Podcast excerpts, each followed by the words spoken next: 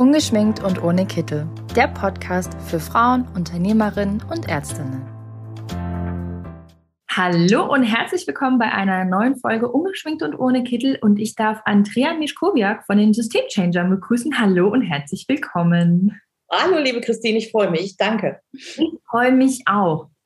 Der letzte Podcast war mit deiner Kollegin, mit der Anja Tack. Und wir haben darüber geredet, wie man sowas wie zum Beispiel eine Kündigung von einer Angestellten, von einem Angestellten nicht allzu persönlich nimmt.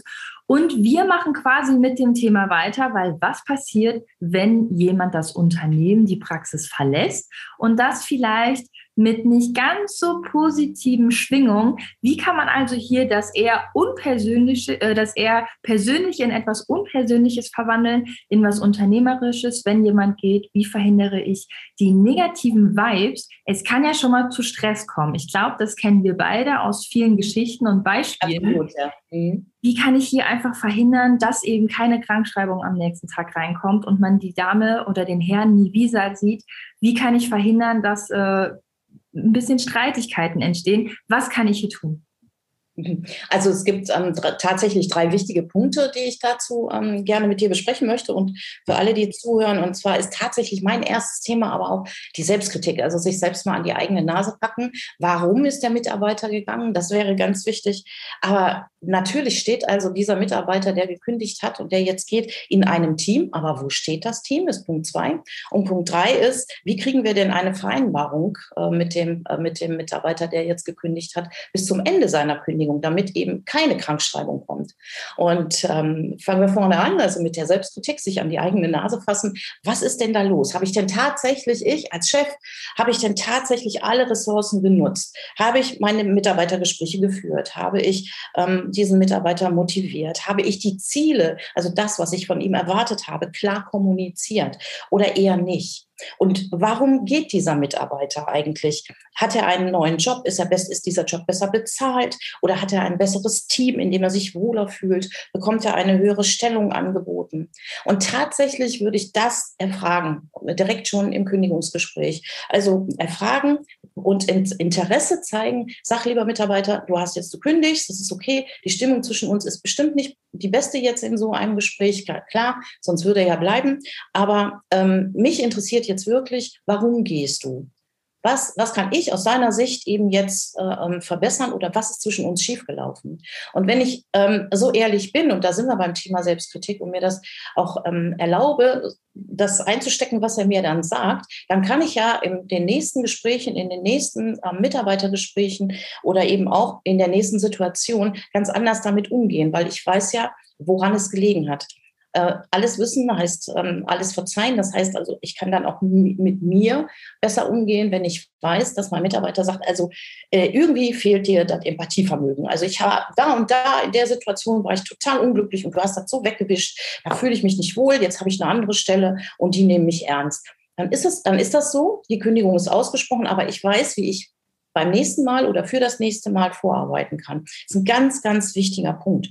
Und dann tatsächlich auch die Frage, sag mal, wie bin ich eigentlich als Chef? Wie komme ich denn rüber als Chef? Oder wie bin ich auch als Mensch? Ich muss natürlich eine Führungskraft sein und ich muss ein Entscheider sein. Das ist mein Unternehmen, meine Praxis. Aber bin ich denn auch empathisch für Stimmungen? Hm. Was sind denn meine Bedürfnisse? Und erkenne ich Verbesserungen im Team und stoße ich die dann auch an? Oder möchte ich gar nicht, dass mein Team so viel Einfluss hat? Und ähm, ich möchte die Führung lieber für mich alleine behalten und wische das tatsächlich vom Tisch. Mhm. Also dieses, dieser Punkt Selbstkritik ist unheimlich wichtig, damit eben dieser, die nächsten Kündigungen nicht immer und immer wieder aus dem gleichen Grund geschehen. Mhm. Also ähm, das ist das, was also ich natürlich auch aus meiner eigenen Erfahrung kenne und ähm, wahrscheinlich alle anderen auch. Also wir haben ja alle schon mal eine Kündigung erlebt, wo es nicht so, wo es nicht so friedlich weg äh, abging. Ja.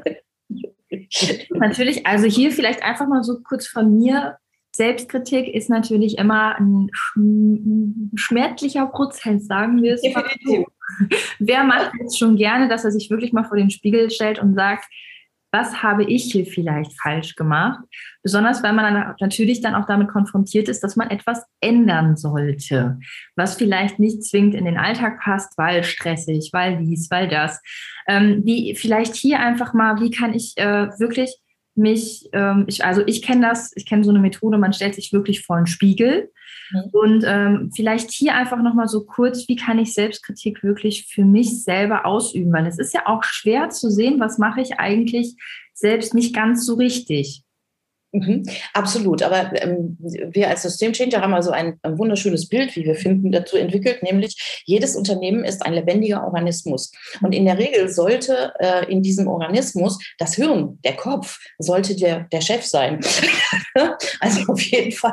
Und dann gibt es eben dann, ähm, wie im Körper, eben Mitarbeiter, die bestimmte Stellungen haben. Also wie jetzt ähm, äh, Herz, Blutdruck oder eben auch ähm, ähm, äh, Niere, Leber und so weiter und so fort. Also das ist schon ein, ein gutes Bild zu wissen, welche, ähm, welcher, wer in meinem Team welche Funktion hat. Also auch welche ähm, ähm, Funktion in einem Organismus.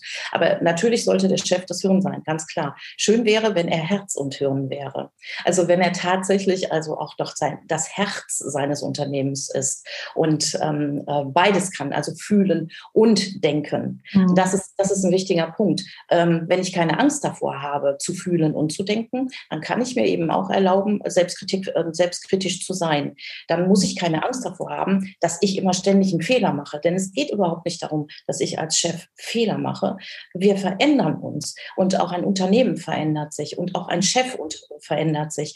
Keiner, der eine Praxis oder ein Unternehmen leitet, äh, ist heute der gleiche Chef, den er vor fünf oder vor zehn Jahren war. Genau. Wir verändern uns ständig und wir erweitern uns. Aber klar ist auch, wenn ich mich erweitere, aber mein Team sich nicht mit erweitert oder der ein oder andere Mitarbeiter nicht mitwächst in diesem Unternehmen, dann wächst es ohne ihn. Ja. Bedeutet aber auch, dass er dann logischerweise nicht mehr ins Team passt. Entweder spreche ich dann die Kündigung aus oder der Mitarbeiter spürt es selber und spricht dann die Kündigung aus.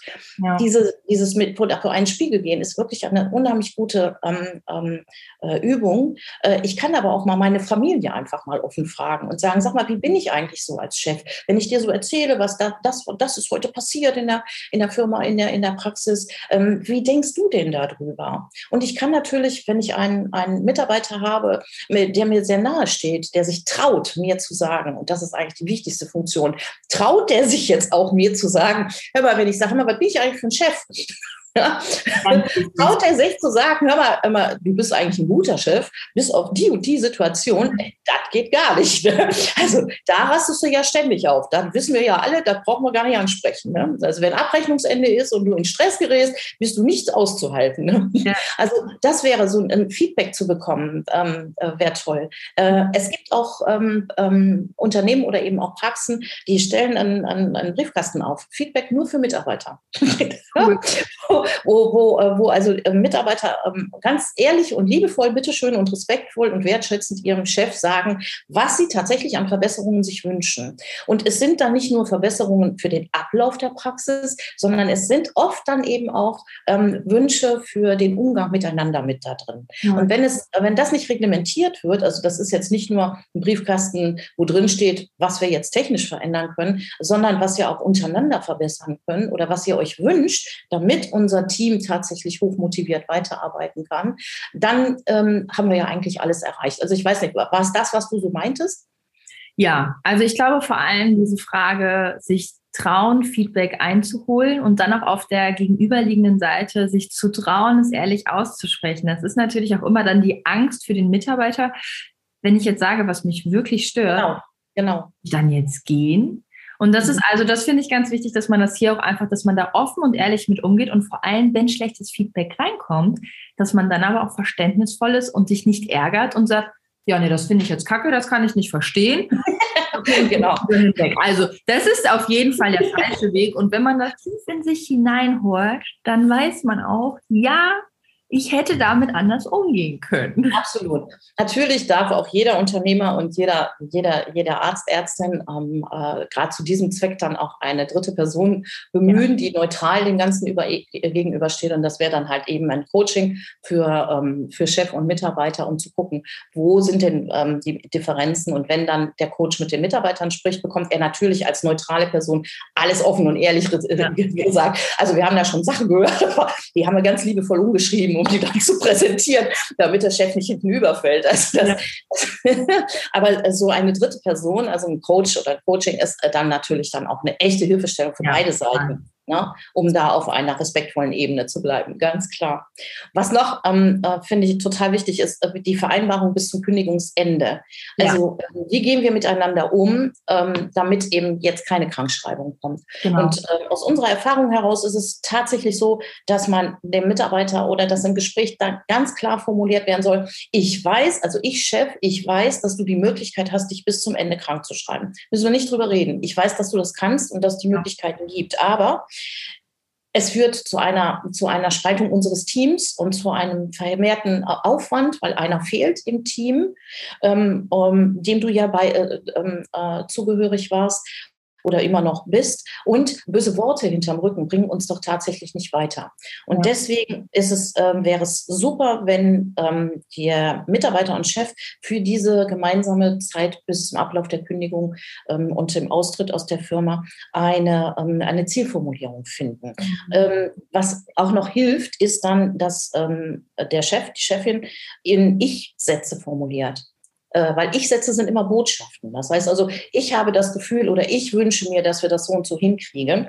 Ähm, äh, ganz im Gegensatz zum Beispiel wie Du-Sätze, weil Du-Sätze sind meistens in der Anklage. Also du hast ja gekündigt, ne? Und jetzt müssen wir gucken, wie wir klarkommen. Du willst ja das Team verlassen. Du sorgst dafür, dass die anderen mehr Arbeit haben. Ja. Also ich Botschaften, ich Botschaften, du Anklage. Also es ist äh, wirklich in diese Ich-Sätze zu gehen und auch über die eigenen Wünsche, über die eigenen Emotionen zu sprechen sprechen. Das geht in einer Ich-Formulierung viel, viel leichter und kommt beim anderen eben neutral an und nicht ähm, kritisch oder anklagen. Das wäre total wichtig. Denn so eine Wir-Zielkommunikation ähm, formuliert dann im Anschluss eben auch das Ergebnis. Und wenn sich dann alle einig sind und sagen, okay, auf der Ebene kriegen wir das bis zum Ende so sauber hin, dann ist doch das Ziel erreicht. Ja. Und alle lernen daraus. Und die, die, Arbeit multipliziert sich jetzt nicht, weil einer fehlt. Und trotzdem kann man nochmal, ähm, kann man im Team motiviert miteinander umgehen. Auch Chef und der gekündigte Mitarbeiter. Und ich glaube, das ist das Ziel, oder Christine? Das wäre es. Auf jeden Fall. Hier, ähm, man sieht es nicht, weil es ja ein Podcast ist, aber man hat vielleicht gehört, ich war kurz still, weil ich direkt in Gedanken bei einem Beispiel war, ähm, was man vielleicht auch hier und da einfach schon mal erlebt hat. Also man hat ja manchmal auch einfach vielleicht so einen Groll gegenüber dem Mitarbeiter. Mhm. Das kann ja schon mal passieren. Und wenn der natürlich dann eine Kündigung dahin legt, dann kann es ja auch schon mal passieren, dass man sich denkt, boah, jo, endlich ist es vorbei. Und von mir aus kann ja auch direkt weg sein. Mhm. Wie kann ich hier damit umgehen? Weil das ist natürlich Worst Case fürs Team, muss man ja auch ganz ehrlich sagen. Und da muss man auch eigentlich man weiß es selbst realistisch gesehen, Chef genug sein, um zu sagen, ich schluck meinen eigenen Groll runter. Hier sind vielleicht ein paar Sachen passiert, aber dann eben genau auf dieses Gespräch zurückkommen mit, ich weiß, du könntest dich krank schreiben lassen, aber lass es uns bitte vernünftig klären. Man ist aber manchmal ja auch einfach von seinem Frust und von seiner Wut so gefangen, dass einem das sehr schwer fällt. Vielleicht können wir noch kurz über die Situation reden, weil ich das, glaube ich, auch ganz wichtig finde, dass man hier über seinen eigenen Schatten springt und das ist ja auch keine leichte Sache. Ja, aber da sind wir dann bei, tatsächlich auch wieder beim Chef und seiner Selbstkritik. Also was hat dieser Mitarbeiter diesem Chef angetan, mhm. und getriggert, gespiegelt oder sonst was, dass er so wütend auf diesen, auf diesen Mitarbeiter ist. Also nehmen wir das Szenario tatsächlich, er war jetzt also so oft krankgeschrieben oder äh, keine Ahnung, hat fünf Kinder hintereinander gekriegt, also weiß nicht, ne? dass, dass, der, dass der Chef sagt, boah, wie kann er, der hat das Team verlassen und der hat also sich äh, nicht eingefügt und es war ihm total egal ne? und hat nur an sich gedacht, dann, dann da hat er ja recht als Chef und als Führungskraft, ist ja richtig, aber ähm, in, warum reagiert die Ärztin, warum reagiert ähm, äh, die Chefin jetzt so auf diesen, auf diesen, ähm, auf diesen Tatbestand, nenne ich ihn jetzt mal. Ja. Ähm, was, wo, welcher Glaubenssatz beziehungsweise welche Erlebnisse prägen dann diese Reaktion? Also was hat unsere Ärztin dann erlebt, dass ja. sie so darauf reagiert, wenn der Mitarbeiter ist, die, die Frechheit besitzt, sich immer wieder krank schreiben zu lassen. Darf er nicht, nicht das Thema. Aber sie könnte ja auch mit Gelassenheit reagieren und sagen, dann kriegt er halt die Kündigung. Ja. Aber nein, sie geht in die Emotion. Also ist doch dieses Thema benutzt zu werden, ausgenutzt zu werden, ähm, ähm, auch finanziell ausgenutzt zu werden, die Arbeit ähm, äh, und das Team zu, zu ver verleugnen oder sich da rauszuziehen, ist doch viel älter als, die, als das Gespräch jetzt mit den Mitarbeitern. Ja. Und da lohnt es sich dann mal nachzugucken, so Moment, warum triggert mich das an? Mhm. Was habe ich erlebt? Vielleicht in der Kindheit, als Jugendlicher, ähm, in meiner Studienzeit. Was habe ich erlebt? Wo bin ich denn da schon mal so vorgeführt worden, so benutzt worden, so ausgenutzt worden, nicht verstanden worden oder ähm, ähm, ähm ja, vielleicht e, eben auch nicht wahrgenommen worden oder nicht respektiert worden. Und dann gucken wir uns doch mal lieber den Punkt an. Und wenn der aufgelöst ist, dann ist äh, die Emotion eben auch weg. Dann kann tatsächlich auch diese Unternehmerin kann dann völlig relaxed da, sich dahin stellen und sagen, pass auf, du hast den Bogen einfach überspannt. Das passt einfach nicht. Ja. Das ist nicht unsere Arbeitsmoral und deswegen ist besser, wir trennen uns. Völlig cool. also, da geht's hin. Also neben offener Kommunikation und auch einfach das Ansprechen, dass es zu einer Krankschreibung oder zu einem schlechten äh, Auf Wiedersehen kommen kann, das ist einmal ganz wichtig, hier offen und ehrlich zu kommunizieren ist natürlich auch die Selbstkritik ein ganz, ganz wichtiger Punkt. Der ist nicht ganz so leicht, der ist auch nicht ganz so schön, aber der ist einfach unheimlich wertvoll. Zusammengefasst würde ich sagen, sind das die zwei wichtigsten Punkte oder möchtest du noch einen hinzufügen? Nee, damit haben wir es eigentlich. Also äh, das äh, es gibt ja immer noch Dinge, die noch am Rande passieren und die wir jetzt hier nicht ansprechen, aber ähm, es ist ja auch gut, dass es zum Beispiel jetzt euch gibt hier als Ärztinnen-Netzwerk und ähm, Zahnärztinnen-Netzwerk und äh, dass ihr eben auch euren Experten die Möglichkeit gibt, auch Dinge aufzuzeigen, ähm, wie es eben auch anders gehen könnte und dass jeder ja auch die Möglichkeit hat, äh, auf diese dritte Person, also beziehungsweise auf die Experten oder eben auch auf Coaches zurückzugreifen, damit sich dann auch in der Veränderung was tun kann. Genau, das ist ganz, ganz wichtig. Also wer hier auch einfach merkt in meinem Team oder auch äh, ich selber habe gerade eine schwierige Phase, das gibt es ja auch schon mal. Manchmal hat man einfach schwierige Phasen im Leben oder ich merke einfach, egal wer kommt im Team oder wer geht, es ist immer problematisch. Vielleicht hier einfach mal kurz an die eigene Nase packen und die Systemchanger ins Haus holen. Alle Fragen, alle Ideen ähm, gerne direkt an die Systemchanger oder auch an uns. Und ich würde sagen, wenn viele Fragen reinkommen, machen wir eine nächste Folge, auf die oh, ja, ich ja. mich freuen werde. Und dann würde ich sagen, wünsche ich dir noch einen schönen Tag. Dankeschön. Wünsche ich dir auch.